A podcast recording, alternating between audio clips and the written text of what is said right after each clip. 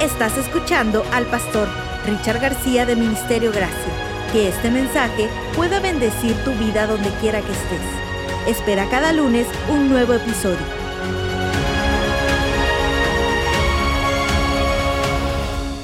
Cuando fui por primera vez a la, a la isla de Cuba hace ya como unos 12 años, en Cuba conocí una iglesia diferente.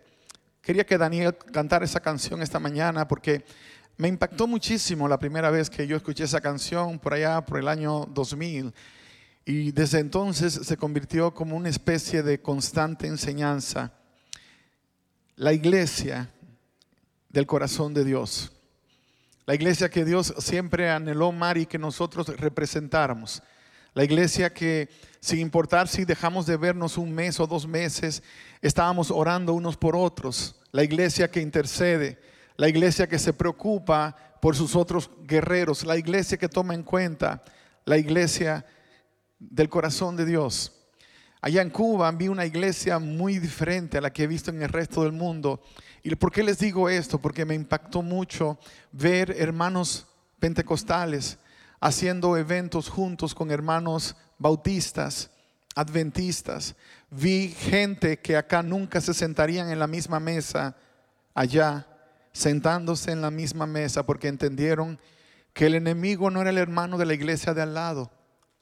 Entendieron que el enemigo estaba del otro lado, del lado donde se le prohibía a la gente buscar a Dios con libertad del lado donde no había el privilegio de poder tener un acercamiento a Dios sin que alguien más quisiera filtrarlo, controlarlo. Y cuando todos esos elementos quedaron claros, no les quedó otra opción a la iglesia de Dios de poner a un lado las murallas que por siglos se han levantado y comenzar a construir puentes. Yo estaba predicando durante toda una semana, así que podía observar, podía observar que mientras yo predicaba al final venían un montón de muchachos que se iban a quedar a dormir en la iglesia. Y yo pregunté, ¿y esos muchachos van a dormir en la iglesia? Sí, tienen un evento de jóvenes. No, no, es la iglesia pentecostal de acá, de la esquina, que nos pidió que si sus chicos pueden dormir en nuestra iglesia. Y yo decía, pero eso no se ve en otros lugares del mundo. Bueno, es que acá hemos aprendido hacer, hermanos. Acá hemos aprendido que somos un solo ejército. Y yo sé que hay excepciones a la regla, pero esa fue la experiencia que yo viví en esa ciudad donde estuve, la ciudad de Holguín, que fue la primera ciudad que visité. Luego pude ir a Guantánamo, pude estar en La Habana y en otros lugares y encontré elementos muy comunes. Cuando comenzamos esta serie acerca de las siete iglesias, siete mensajes, un mensaje y siete iglesias, diferentes mensajes aparentemente, pero todos unidos en la misma dirección, no pensé que yo iba a ser bendecido de una manera tan especial, porque me ha impactado a mí. Les digo otra vez lo que compartí hace unas semanas, es que antes yo leía Apocalipsis y andaba buscando los monstruos, todo el tiempo las bestias, andaba buscando escatología, fin del mundo, catástrofe, tragedias, porque era muy padre, era muy bueno poder pararte y decir, en 10 años va a venir una gran tribulación a la tierra y se van a caer los edificios y va a pasar esto. Y todas esas cosas que son sensacionalistas venden. Si usted graba un video y dice que tuvo un sueño y que Dios le reveló que el 17 de mayo del año 2023 va a venir un terremoto y va a destruir la ciudad de Santiago y la ciudad de, San José y la ciudad de San Francisco. Va a haber un montón de bobos que te, te van a seguir al pie de la letra, aunque sea mentira. Solo te lo inventaste. Pero hay gente que tiene hambre de esas cosas. Por eso a los noticieros les va tan bien, porque siempre tienen algo que contar y mayormente es una mala noticia. ¿Cuándo fue la última vez que usted se sentó por 30 minutos a ver las noticias y salió bien informado de cosas positivas? Mayormente es lo contrario. Sales deprimido, sales herido, sales de allí con, con tantas noticias negativas que si tenías dudas en cuanto a si la vida valía la pena, terminan de confirmarte de que no. Porque desgraciadamente para eso están diseñadas y lo interesante de todo es que pasas media hora viendo las noticias y al final de las noticias ellos mismos dicen, para cerrar con una noticia positiva, un gato fue rescatado de las aguas. Y eso es todo lo positivo. Yo sé que algunos de ustedes aman a los gatos, pero no estoy hablando de que no rescaten gatos. Yo soy alérgico a los gatos, pero amo a aquellos que tienen ese corazón para, para todos ellos. Pero el cuadro es no tienen nada bueno que decir realmente, solo informar las malas noticias. Y por alguna razón nos encantan a veces escuchar esas noticias porque nos deprimen. Y hablo en sentido general, porque yo también caí en la trampa de que pensaba que las noticias me relajaban, me ponía a mirarlas pensé que me relajaban. El médico me dijo, ¿qué haces para, para liberar el estrés? Le dije, veo noticias. Y, y él me mira y dice, ¿en serio? sí, veo noticias. Y luego entendí que sí necesitaba estar informado pero no de lo que ellos escogían por mí, que yo podía escoger las noticias que iba a ver, que yo podía ser selectivo. Pero vivimos en un mundo donde las malas noticias tienen un gran público, vivimos en un mundo donde la gente quiere escuchar las cosas horribles que están pasando porque hay algo de sensacionalismo en todo eso. Ahora, con el tiempo Dios fue trabajando en mí, me fue llevando a entender que eso no era el motivo, ni el móvil, ni la manera como Él iba a mover su, obra en los días en los que nos tocaba a nosotros representarle, sino que, que había algo diferente. Y estudiando esta nueva serie encontré que las siete iglesias no eran siete malas noticias que Dios estaba dando, que había un mensaje de inspiración en cada una, comenzando desde Éfesos cuando comenzamos con la iglesia que había perdido el primer amor y que la dejamos allí, perdió el amor y como que nunca lo encontró. Así no terminó la historia. Cuando vimos a Esmirna, la iglesia que sufrió y que antes se hablaba de sufrimiento y a veces como que a todos nos llamaba la atención. De hecho, hay gente que le gusta sufrir, se va a sorprender. Hay gente que se siente bien cuando está pasando por un tiempo difícil en su vida,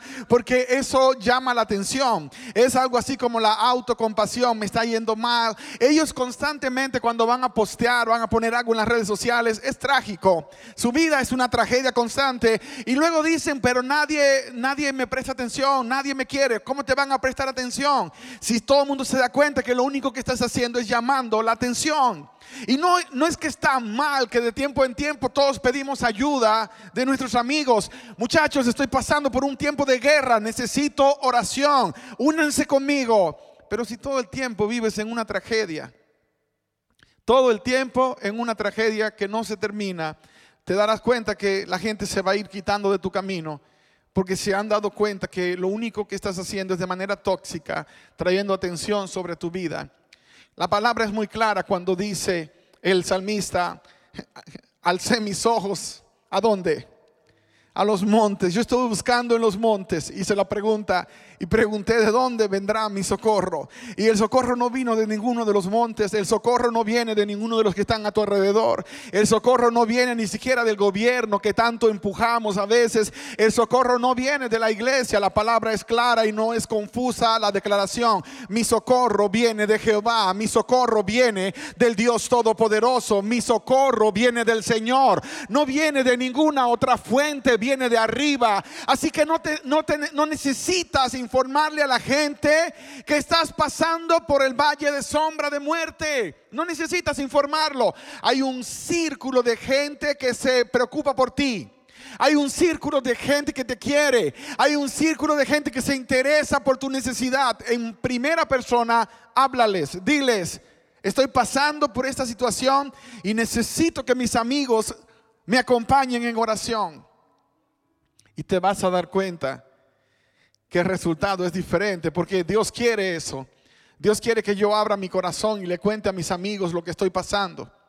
Dios quiere que yo abra mi corazón y le cuente a la gente que yo sé que es de Dios lo que estoy atravesando, porque necesitamos comprender que nadie llega solo, que todos somos parte de una familia y que tenemos que pelear juntos y tenemos que luchar juntos y cuando uno se cae, el otro le levanta y cuando uno está herido, el otro le sana. No necesitas poner en tu mente la idea de que eres el llanero solitario, de que vas a terminar la carrera sin nadie a tu alrededor. Es cierto que en muchos momentos de la vida vas a sentirte solo y sola. Eso es una realidad, pero no significa que lo estás. No significa que te abandonaron. Hay momentos de mi vida donde yo puedo preguntar por qué pasé por ese momento y le pregunté a Dios, Señor, ¿por qué tuve que pasar por esta temporada? ¿Por qué tuve que pasar por aquí? Y él, y él nunca te va a responder nada, se queda callado, guardó silencio.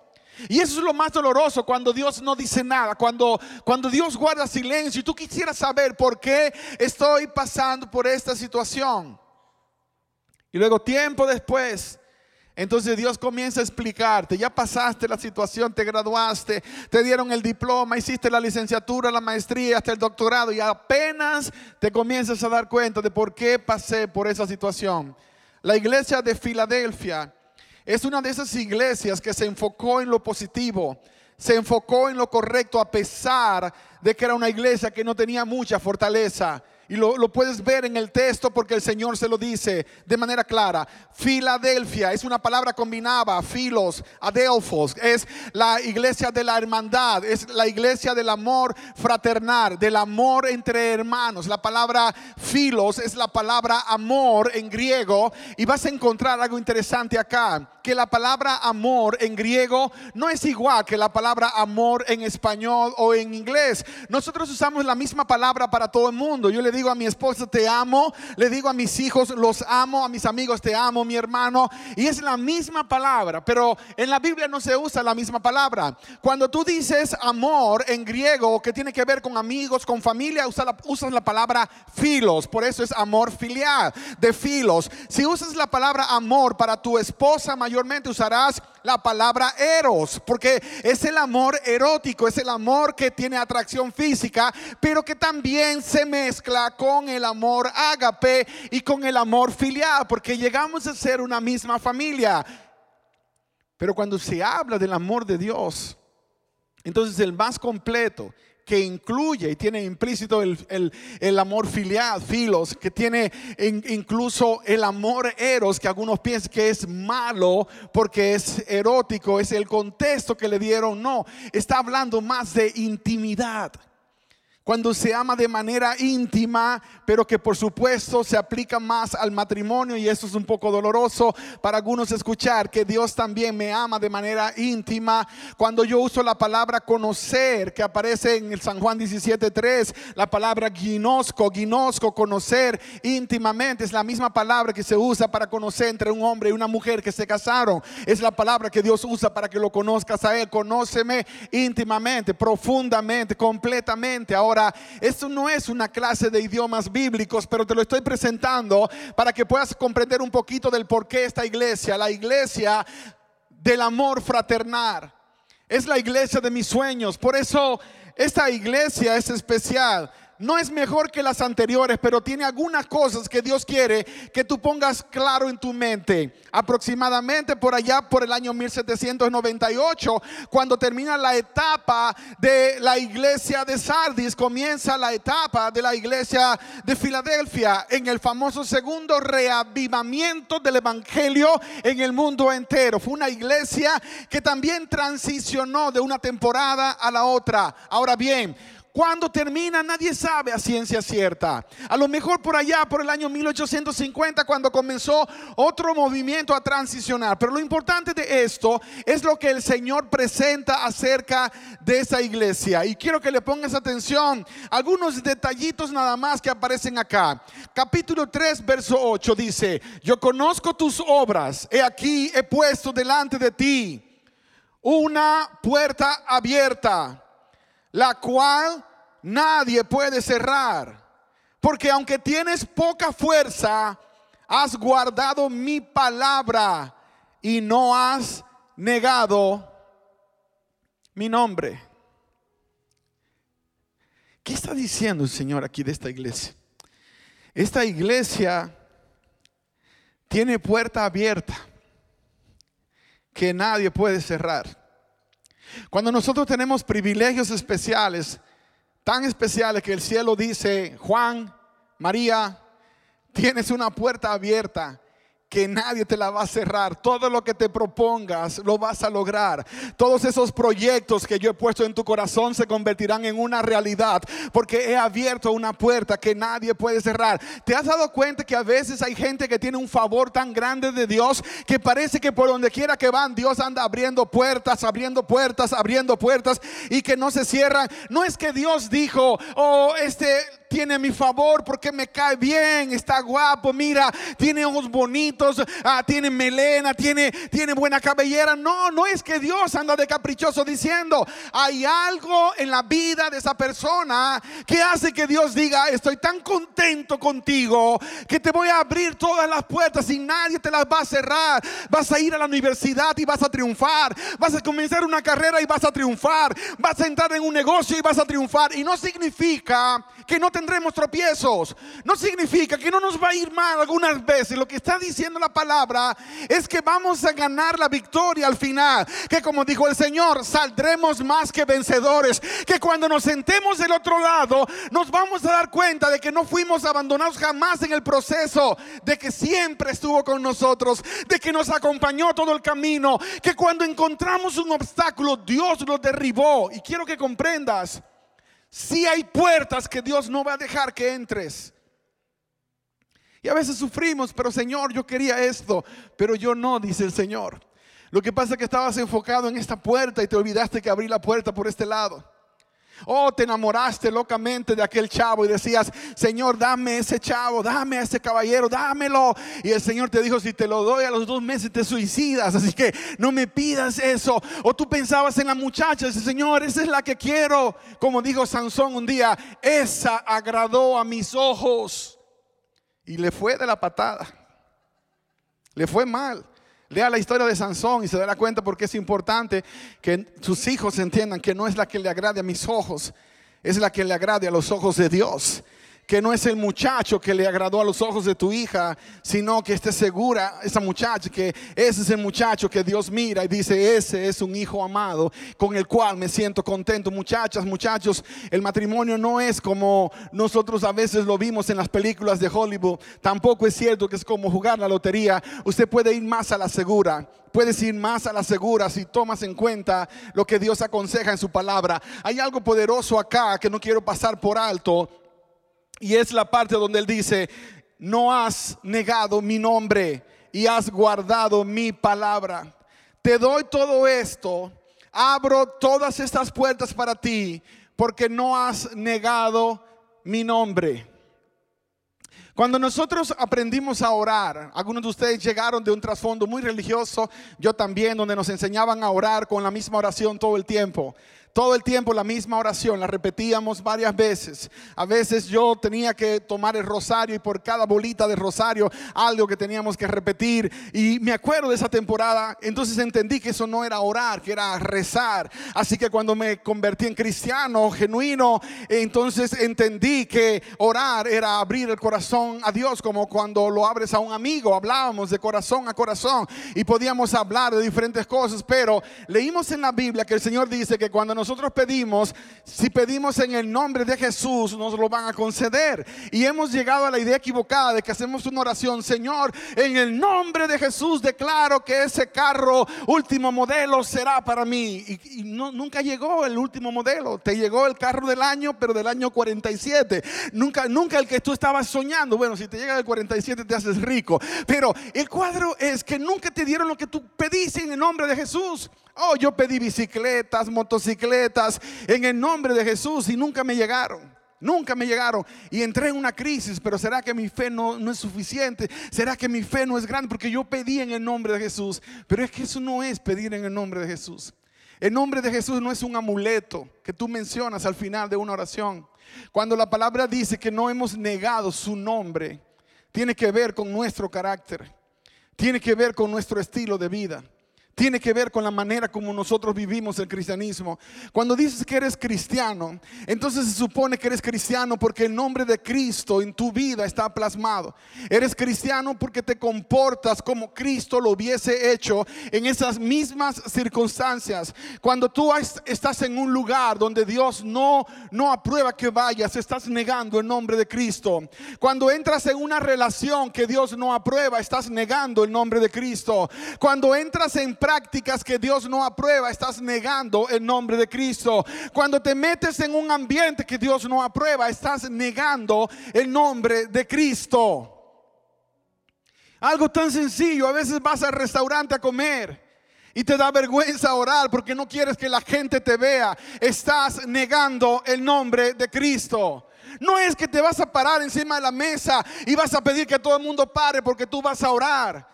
Pero el testimonio de un cristiano no se modifica porque el ambiente en el que está demanda que ya no seas cristiano. Hemos negado el nombre de Cristo en lo que escuchamos, en lo que vemos y en lo que hablamos. También en lo que nosotros comemos. Porque a veces pensamos que a Dios eso no le importa. Si estás destruyendo tu cuerpo con la manera como comes y vives, claro que le va a importar a Dios. Claro que le importa al Señor. La iglesia de Filadelfia era una iglesia que dibujaba sonrisas en el rostro de Dios. Era esa iglesia especial que el Señor decía, wow, Qué, maravilloso es ver que el trabajo se ha podido ir haciendo poco a poco y que hoy te encuentras en el lugar donde te encuentras. Mírate por un rato. Aquellos de ustedes que le sirven a Dios en diferentes capacidades y por mucho tiempo. ¿Dónde está tu vida espiritual hoy? Chicos que, que sirven en nuestra iglesia, músicos, cantantes, hermanos, servidores, amigos de otras iglesias. ¿Dónde está tu vida espiritual hoy? Hace cinco años, ¿dónde estabas? Porque si cinco años después eres del mismo tamaño espiritual, entonces hay un problema serio contigo. Porque todo lo que está vivo crece. Y si estás vivo espiritualmente, tienes que crecer. Si no estás creciendo, entonces hay una condición que Dios necesita tratar. Y es importante que prestes atención porque a lo mejor te vas a identificar acá. Cuando yo llegué a la iglesia era un muchacho había sido monaguillo hasta los 9, 10 años de edad. Luego ah, me tomé unas vacaciones de la fe, entre voy y vengo, pero a los 13 años fue cuando primera vez pude leer la Biblia y Dios comenzó a cambiar mi historia. Pero la gente comenzó a notarme, en mi barrio la gente comenzó a notar. Y no era muy fácil salir con una Biblia para la iglesia cuando tú tenías 13 años, mientras que los demás iban para vender drogas, para fiestas, para todas las cosas. Los muchachos en esa etapa vivían una historia muy diferente a la que yo vivía, pero eran los adultos los que me golpeaban, no eran los jóvenes del barrio, eran las mamás de ellos. Las madres de varios de esos muchachos me gritaban, se burlaban y decían, hermano, venga, predíquenos. se hizo convertido este muchacho. Y luego decían tres malas palabras. Un muchacho tan joven como tú, ¿qué haces metido en una iglesia? Eso es para gente vieja, no para jóvenes como tú. Y yo agradezco a Dios que no les hice caso, porque años después, como pastor, volví al mismo barrio del cual salí. Y varios de esos padres se acercaban y me decían, ora por mi familia, Richard. Mataron a mi hijo, Ora por mi familia, mi hijo está en la cárcel. Ora por mi familia, mi hija ya tiene tres hijos, no sabe ni siquiera quién es el papá de ninguno. Ora por mi familia. Y no me faltó decirles, y no eran ustedes los que me decían cuando era un muchacho, que abandonara la fe. Ustedes se burlaban de mí y hubo un momento que casi les hice caso. Hubo un momento que yo dejé la Biblia en la casa y me iba para la iglesia sin Biblia. Hoy día por la tecnología andamos con la Biblia en el teléfono, en el iPad, pero aún así yo tengo mi Biblia personal que nunca la, voy a, a, eliminar. Pero el punto claro de todo esto es, no era que llevaras el libro, era que en aquel entonces el libro era señal de que estabas yendo a adorar a Dios. Y yo iba con la Biblia a la iglesia y me sentía bien, pero después de todos esos ataques dejé la Biblia, la guardé, ya no la tenía, no la traía más más no la traía más hasta que el Señor me confrontó. Yo, yo agradezco a Dios por eso, porque después de un tiempo el Señor trajo a un tío que no era ni cristiano. Y ese tío me dijo, mira, le pregunté a mi esposa, ¿qué le llevamos a Richard? Esos tíos que vienen desde Estados Unidos para los países nuestros y que uno siempre espera que le traigan algo. No sé, en aquella época eran unos tenis. Oh, unos tenis y me trae unos tenis. Tenis para todo el mundo. Y este tío le trajo a todo el mundo de todo y a mí me trajo una Biblia. Yo había escondido la mía y ahora este me trae una Biblia, pero era de esas Biblias familiares, de lujo, para ponerla en la casa. Dios me había dado una palabra más clara, no la podía entender. Y yo tomé la penitencia por un tiempo y me llevaba mi Biblia, que parecía más cargar con, con, una roca que con una Biblia, para que la gente supiera, porque yo entendí lo que Dios estaba diciendo. Ya luego me relevaron y pude volver a mi Biblia pequeña. Y yo recuerdo aquel día cuando Vladimir, un muchacho del barrio, él era el entrenador, el masajista principal del equipo de béisbol principal de mi ciudad, de donde salen tantos jugadores de grandes ligas. Él un día me llamó y me dijo, Richard, y yo me paré, decía, viene otro a burlarse, a ver qué es lo que va a decir. Y me dijo, veo que pasas por acá siempre. Y por lo que veo vas a la iglesia, ¿cierto? Le dije, sí, voy a la iglesia. Podría ir contigo. Este, este está en drogas. Lo sabemos en el barrio. Se gana plata con el equipo de béisbol, se lo gasta en drogas. Este es popular y quiere ir conmigo a la iglesia. No te imaginas el impacto que hizo en mi corazón ese día. Vladimir quiere ir conmigo a la iglesia y nos fuimos y llegamos a la iglesia y en la siguiente ocasión nos fuimos Ahora ya yo no iba solo, tenía compañero de viaje, tenía escudero y todo. Ahora el Señor me estaba dando confirmación de que no haberme avergonzado el Evangelio estaba produciendo resultados. Y quiero que sepa que Vladimir le entregó su vida a Cristo Jesús, abandonó las drogas y hoy día todavía es un cristiano. Un cristiano que le sirve al Señor. Un chico que ha organizado campañas evangelísticas en mi barrio donde yo he tenido el privilegio de ir a predicar. ¿Por qué? Porque un día un cabezón no se avergonzó del Evangelio. ¿Cuánta gente que tú conoces se, lo, se, está yendo de, por el barranco de mala en peor? ¿Cuánta gente que tú conoces necesita un cambio de vida, pero no lo están no lo están buscando en ti porque por alguna razón no les has inspirado que lo hagan? O a lo mejor eres tan tímido que no quieres decir nada. El Señor te está diciendo que Él quiere abrir las puertas para que puedas entrar en cada proyecto y propósito de tu vida, pero Él necesita que te atrevas a tomar una decisión en cuanto a cómo vas a vivir con su palabra y qué clase de lugar ocupa en tu vida, porque el que se avergüence de mí delante de los hombres, yo me avergonzaré de Él delante de mi Padre, dijo el Señor. El Señor no se quiere avergonzar de ti, lo dice la palabra. Él quiere dar testimonio acerca de ti delante del Padre. Él quiere hablar con el Padre y decir, papá, mira, mira ese hijo mío, mira esa hija mía, que feliz me siento. No se cansa de testificar y ni siquiera habla, ni siquiera abre la boca. La gente le ve, la gente te observa. La gente ve lo que tú haces en la intimidad de tu casa. Y hoy día como nadie tiene intimidad porque todos vivimos en todas partes. La gente está pendiente de lo que pones y lo que no pones. La gente está pendiente de las palabras que compartes y de las que no compartes. La gente se da cuenta que estás buscando cuando dices algo y aun cuando no lo dices. Hay algo que a lo mejor no tendremos todo el tiempo para explicar, pero en el verso 9 el Señor le dice algo a la iglesia de Filadelfia. Dice, he aquí yo entrego de la sinagoga de Satanás a los que dicen ser judíos y no lo son, sino que mienten. He aquí yo haré que vengan y se postren a tus pies y reconozcan que yo te he amado. Presta atención a esto, iglesia. Los que dicen ser judíos y no lo son, son los falsos hermanos. En todas partes los hay. Aquellos que realmente pertenecen a la sinagoga de Satanás aunque se congregan a veces entre nosotros. Y no quiero que nadie sienta acá que estoy hablando para ti en persona, pero quiero que analices tu entorno.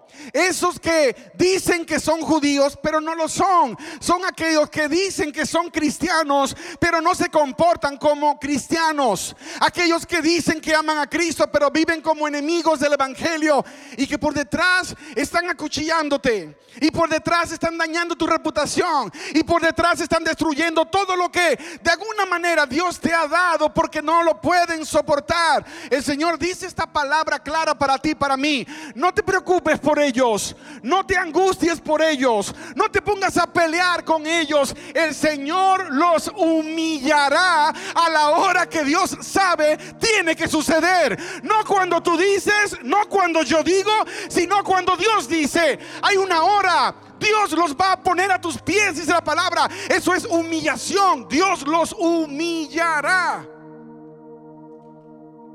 Mía es la venganza, dice el Señor. Yo voy a pagar a cada uno. No tienes que preocuparte de aquellos que te humillaron, que te maltrataron. Déjale a Dios eso. Porque lo que el diablo quiere es poner amargura en tu corazón. Y si puso amargura en tu corazón, entonces consiguió su propósito. Porque ahora ya no eres un hijo que confía, sino un hijo amargado que ha puesto su confianza en el lugar equivocado. Hay gente que va a procurar destruirte a ti, a tu casa, a tu familia. No vivas en el mundo donde todo el mundo es bueno.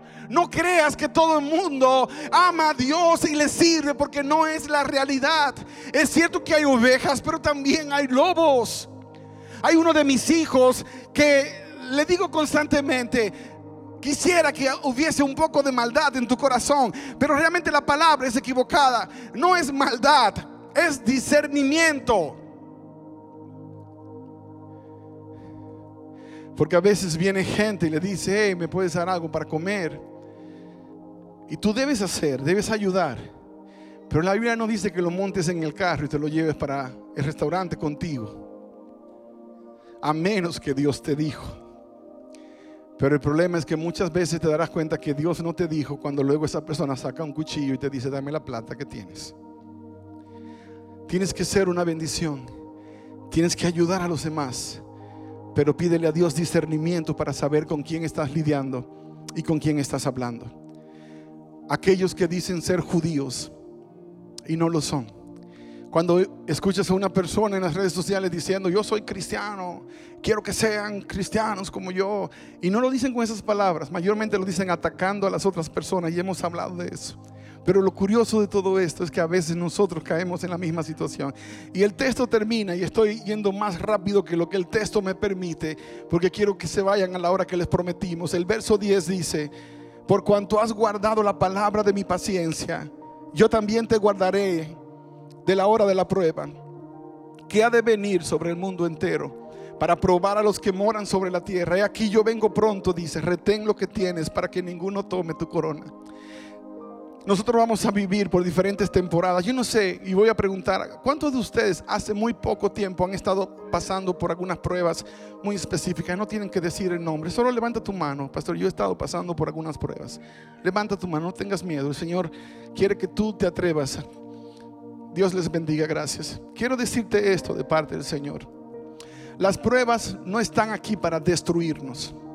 Las pruebas no vinieron para robarnos la paz y el gozo. Simplemente son parte de nuestra formación y proceso de parte de Dios. A veces el problema es este, que en vez de ir de gloria en gloria, vamos de prueba en prueba. En vez de ir de gloria en gloria, vamos de qué? Porque no entendimos que esa prueba tenía un propósito y nos colgamos, nos reprobamos la prueba la reprobamos. Por eso no, como que, oh Señor, pero esta prueba parece que entró en un loop infinito, no se acaba.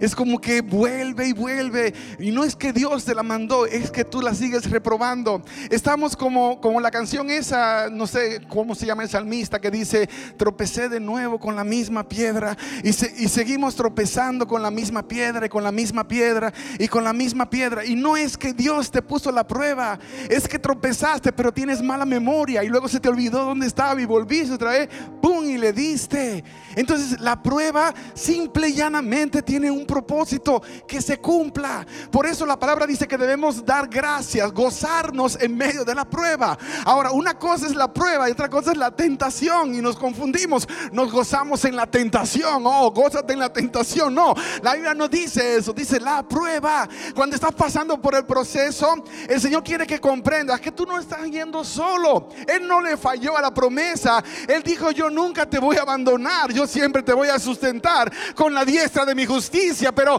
pero quiero que vayas creyendo, que vayas confiando, que vayas con la convicción de que vas a llegar al otro lado, de que vas a lograrlo. La iglesia de Filadelfia es la iglesia para la cual Dios no tiene ninguna reprensión. Les había dicho cuando hablamos de Esmirna, de las siete iglesias hay dos que Dios no dice, pero tengo contra ti que me has abandonado por acá. No le dice nada de eso, solo le motiva, le dice, aunque, aunque no eres tan fuerte, oh, no me has negado, te has mantenido firme y fiel. Y eso es lo que ha hecho la gran diferencia. Amados, yo soy un testimonio de lo que es ser un ser humano imperfecto. Yo he cometido tantos errores desde muchacho, desde niño. Gracias a Dios que el Señor me atrapó temprano, porque yo no sé qué hubiese sido de mí. Porque de niño, de niño, imagínate un niño de, de siete años, agarrar una plancha y ponerla ahí a calentar, y luego agarrar al hermano más pequeño y decirle, ven, te voy a planchar el brazo. imagínate la clase de monstruo que debió haber sido este, este muchacho. Y eso es por una, tomar los ganchos de pelo de mis hermanas y, y volverlos flechas, animarlo bien y luego lanzarle con las mismas flechas a mis hermanas. Imagínate la historia, imagínate el cuadro, imagínatelo de esa manera. Era una especie de, no sé, de terrorista en formación. Por eso Dios dijo, a este tengo que agarrarlo temprano porque si no el mundo lo va a lamentar. Y me atrapó temprano, a los siete años. Yo estaba haciendo mi primera comunión, pero realmente andaba buscando a Dios. Yo quería ser diferente. A los ocho años yo andaba en reuniones carismáticas en mi comunidad. A veces caminábamos dos horas para llegar a un lugar donde oraban por la gente. Yo llegaba ocho, nueve años. Caminaba dos horas para llegar a un lugar. Era el único que andaba en mi casa en esa dirección. ¿Y sabes qué iba a orar? Iba a orar por mi, por mi mamá para que dejara las drogas. Iba a orar por mi mamá para que dejara el alcohol. Iba a orar para que mi abuelo ya no nos pegara más. Iba a orar para que mi abuela no sufriera. Ocho años, nueve años. Nueve años. Pero no fue que yo lo recibí porque era mejor que los demás. No, era el más terco. Cuando tú lees la historia de Juan, el que escribe el Apocalipsis, a Juan le llaman el discípulo amado, pero mucha gente cree que era porque era tan, tan dulce y sabroso y hermoso que Jesús lo, lo apapachó. No, no era por eso.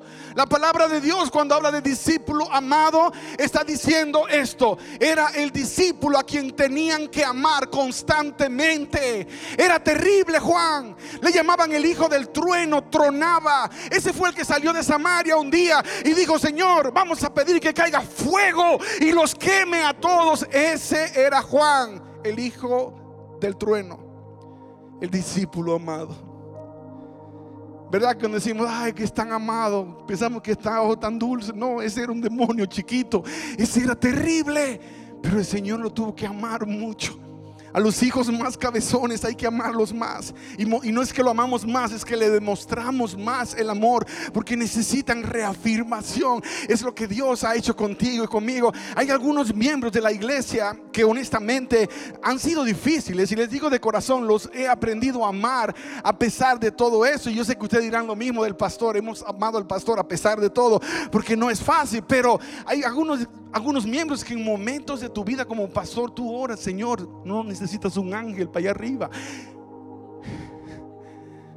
No porque quieren mandarle un ángel, sino para que te lo quiten del lado, porque es un dolor de cabeza. Pero tú ves cómo el amor los va cambiando. Ves cómo el amor de la esposa, o el amor del esposo, o el amor de los hijos, o el amor del pastor, o el amor de los líderes.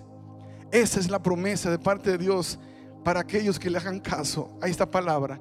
Y cierro con esto. Invito a los muchachos para que vengan y a Marcela para que podamos terminar. Versículo 11 dice aquí, iglesia, yo vengo pronto. Retén lo que tienes para que ninguno tome tu corona. Al que venciere yo le haré columna en el templo de mi Dios y nunca más saldrá de allí.